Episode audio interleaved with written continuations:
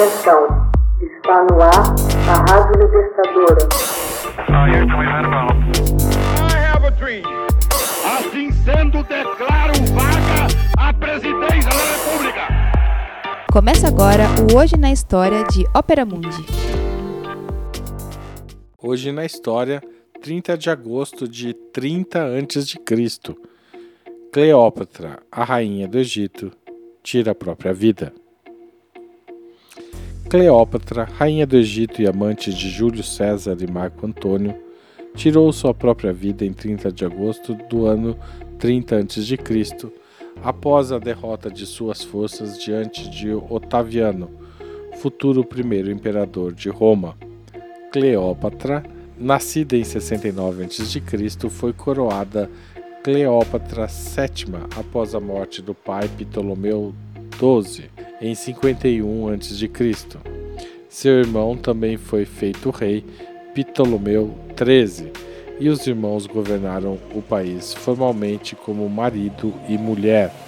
Cleópatra e Ptolomeu eram membros da dinastia Macedônia, que governou o Egito desde a morte de Alexandre o Grande em 323 a.C.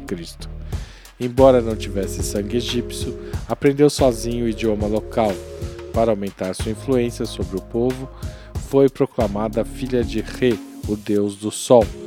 Pouco demorou para que os irmãos entrassem em disputa e uma guerra civil eclodisse em 48 a.C. Roma também estava envolta em guerra civil, quando Cleópatra preparava com um grande exército árabe o ataque ao irmão. A guerra civil romana estendeu-se para o Egito.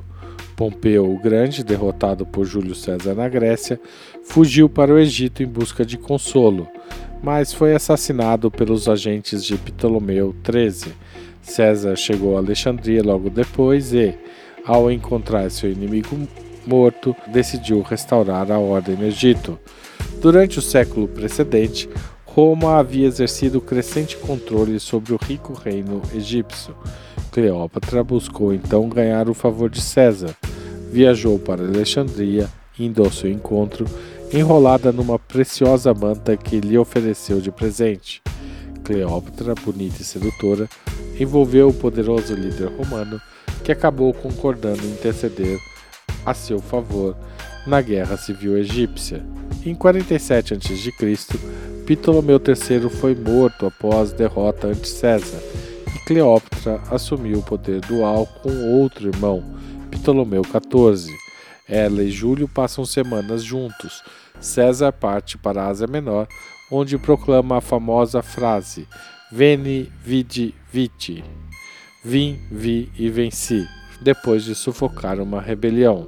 Em junho de 47 a.C., Cleópatra dá à luz um filho a quem dá o nome de Cesarion o pequeno César. César retorna triunfante a Roma. Cleópatra e Cesarion vão ao seu encontro. César é assassinado por Brutus em 44 a.C. e ela volta ao Egito. Pouco depois morre Ptolomeu XIV, possivelmente envenenado por Cleópatra. Ela faz de seu filho Correi sob o nome de Ptolomeu XV César. Com o assassinato de Júlio César é formado em 43 a.C.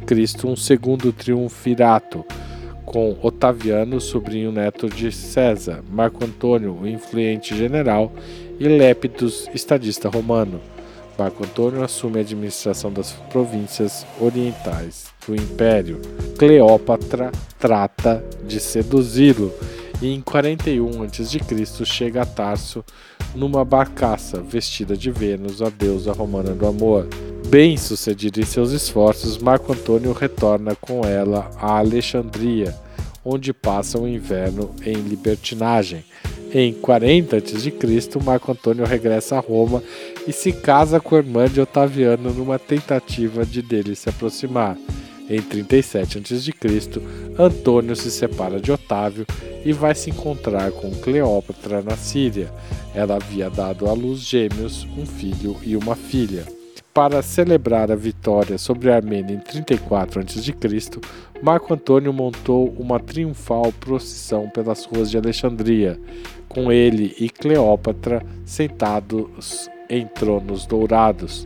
Roma interpretou o espetáculo como sinal de que Marco Antônio pretendia entregar o império a mãos estrangeiras.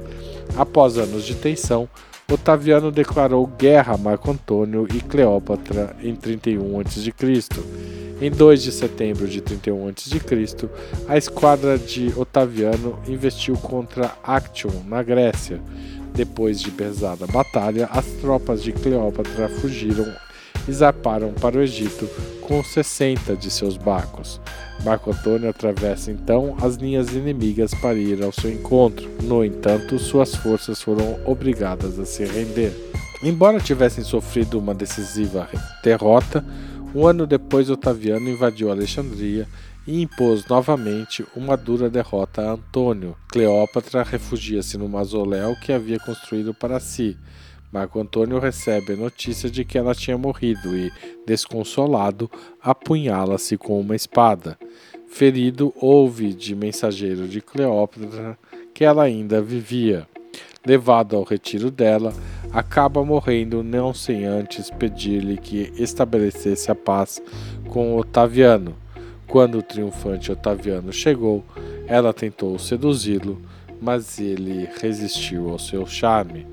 Sem perspectivas, Cleópatra cometeu suicídio, trazendo para junto de si uma áspide, serpente venenosa e símbolo da realeza divina.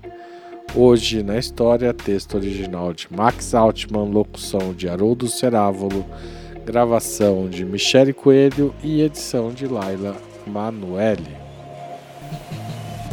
Você já fez uma assinatura solidária de Opera Mundi? Com 60 centavos por dia, você ajuda a manter a imprensa independente e combativa. Acesse www.operamundi.com.br/apoio.